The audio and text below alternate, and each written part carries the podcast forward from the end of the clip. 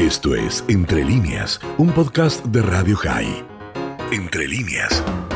Bueno, empecemos por la parte, digamos, ayer nuestro Canal 13 eh, difundió la noticia que el viernes a la noche Rusia disparó misiles contra eh, aviones de Israel.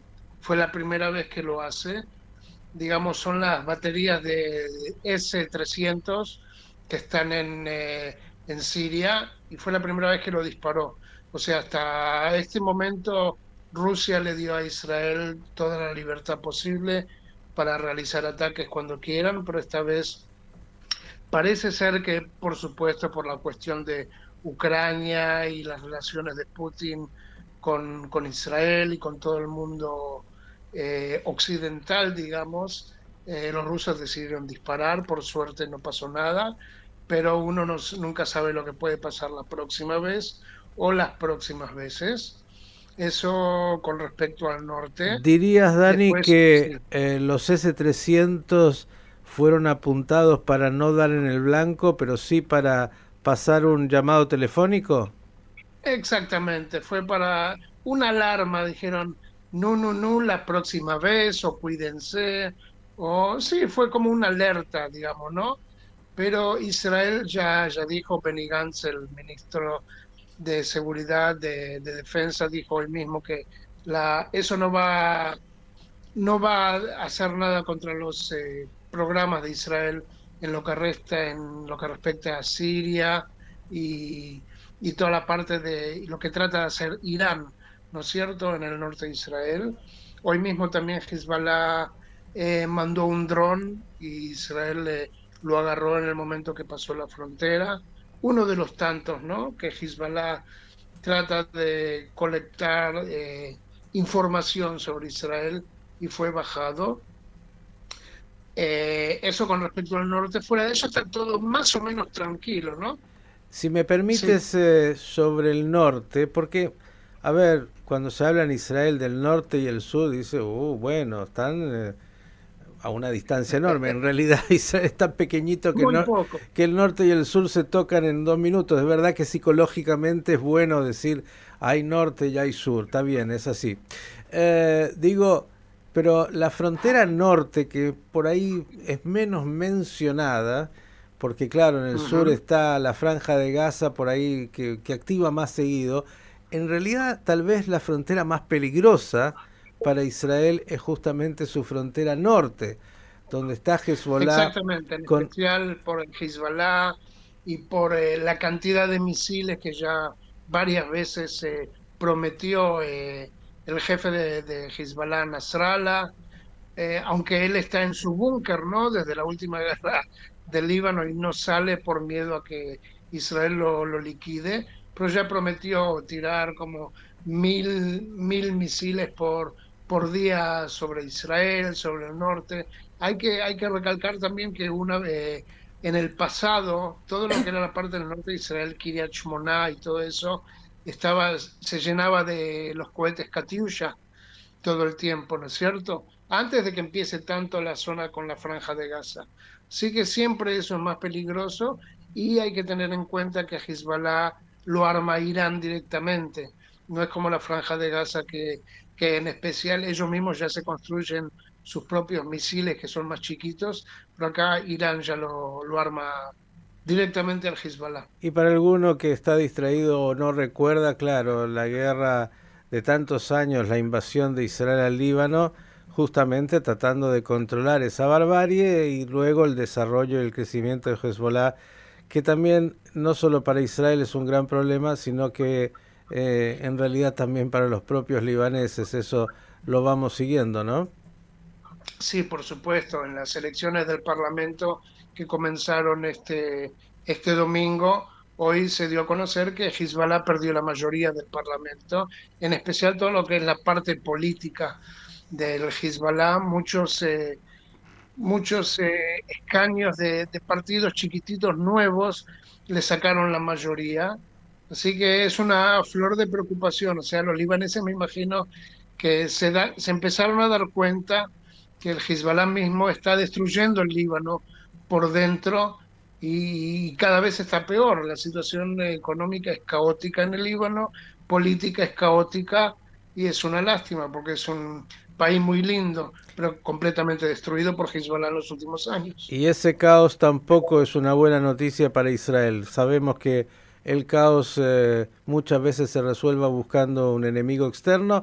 Claro, para Hezbollah también eh, de alguna manera sigue ahí en la agenda de los libaneses lo que fue esa terrible explosión en el puerto de Beirut que se le atribuyó a, a Hezbollah, ¿no?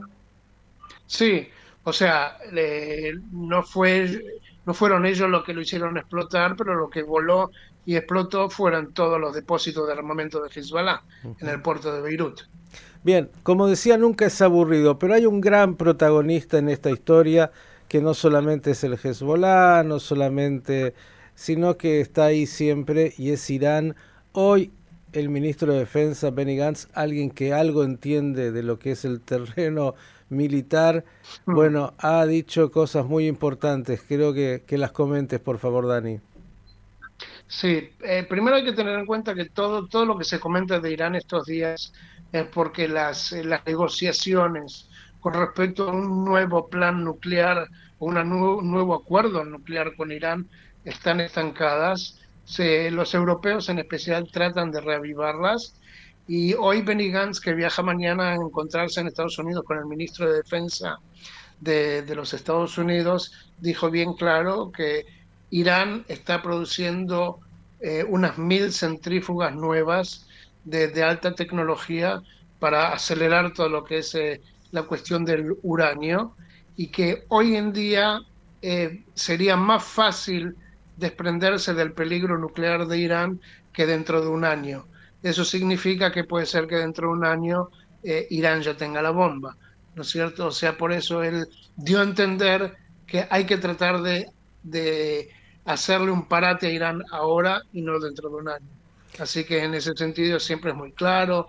Aparte hay todo ejercicios de la Fuerza Aérea israelí en estos días, eh, digamos, ejercitándose con respecto a Irán como si fuera Irán y como hace poco tiempo también hubo ejercicios comunes entre Israel y Italia, Estados Unidos, en toda la parte del Medio Oriente. ¿Cuál el, el objetivo es, claro, ¿no es cierto? Un posible ataque a Irán.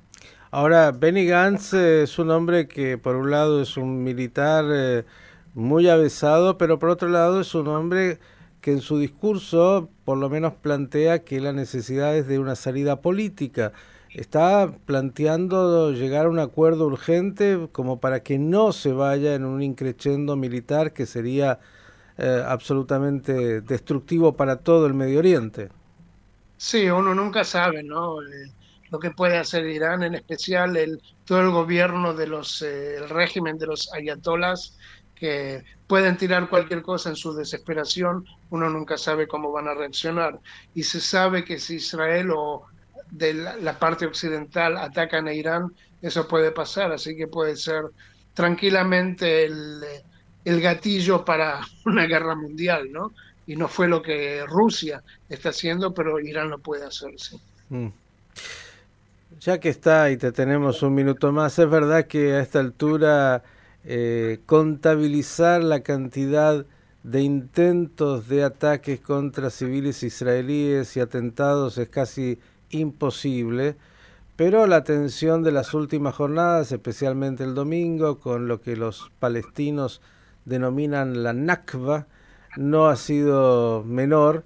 ¿Cómo está hoy la calle por todos lados, querido Dani? La calle está bien, pero las fronteras en especial con la Cisjordania.